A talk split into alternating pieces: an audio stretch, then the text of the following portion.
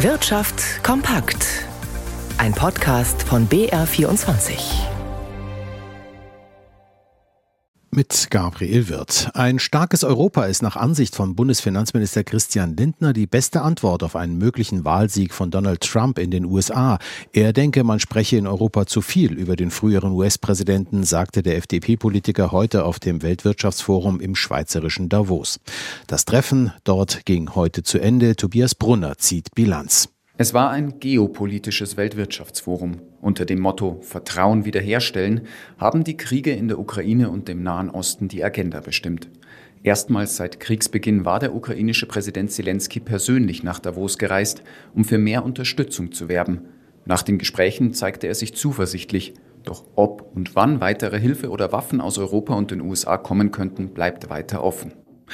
Kontrovers diskutiert wurde über den Krieg im Nahen Osten und eine mögliche Zwei-Staaten-Lösung. So wäre Saudi-Arabien im Gegenzug für einen Palästinenserstaat bereit, die Existenz Israels anzuerkennen.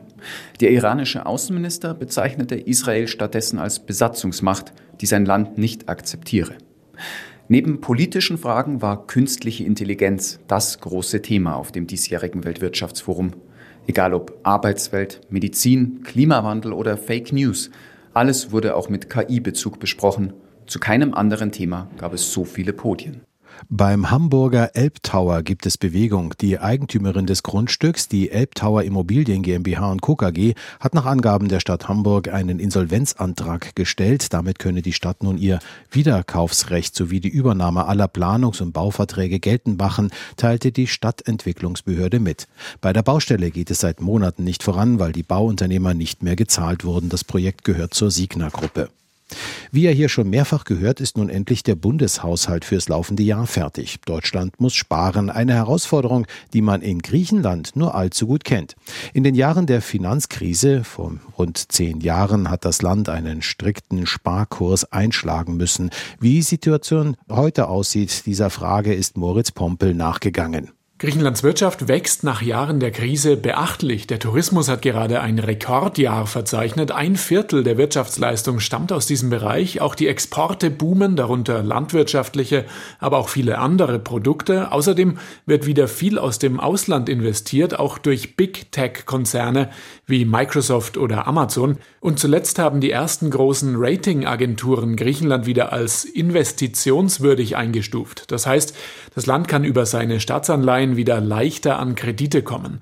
Das darf nicht darüber hinwegtäuschen, dass vom Aufschwung lange nicht bei allen etwas ankommt. Immer noch hat Griechenland eine der höchsten Arbeitslosenquoten in der EU und die höchsten Schulden, rund 160 Prozent des Bruttoinlandsproduktes, aber vor wenigen Jahren waren es noch über 200 Prozent. Zuletzt konnte das Land wiederholt Rettungskredite vorzeitig zurückzahlen, aber weil noch viel mehr Schulden getilgt werden müssen, wird weiter privatisiert, Autobahnen oder Flughäfen etwa. Neue Schulden sind nicht drin, im Gegenteil, Griechenland muss jedes Jahr einen Überschuss erwirtschaften. Mercedes-Benz prüft den Verkauf seiner Niederlassungen in Deutschland. Es geht um alle Autohäuser und Werkstätten im Eigenbesitz, teilte das Unternehmen auf Anfrage mit. Die Prüfung erfolge ergebnisoffen und schrittweise. Als Käufer kämen nur erfahrene Unternehmen in Frage. Zudem sei nicht geplant, alle Niederlassungen als Paket abzugeben. Insgesamt handelt es sich um 80 Betriebe mit zusammen 8000 Mitarbeitern. Und der Chemiekonzern BASF aus dem DAX hat Geschäftszahlen vorgelegt. Jan Blatt in unserem BR24 Börsenstudio. Was sagen denn die Zahlen hier aus und wie sieht es denn in der Chemiebranche aus?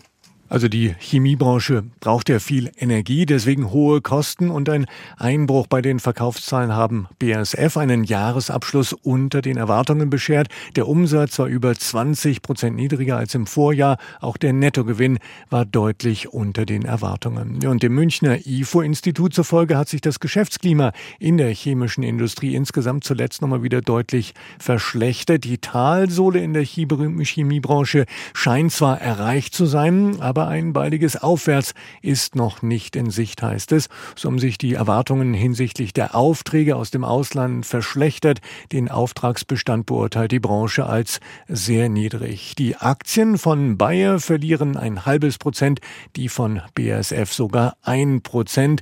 Der DAX büßt aktuell ein Viertelprozent ein auf 16.541 Punkte. Über die Woche steht damit für den DAX bisher ein Minus von rund einem Prozent zu Buche und der Euro notiert bei einem Dollar 0,874.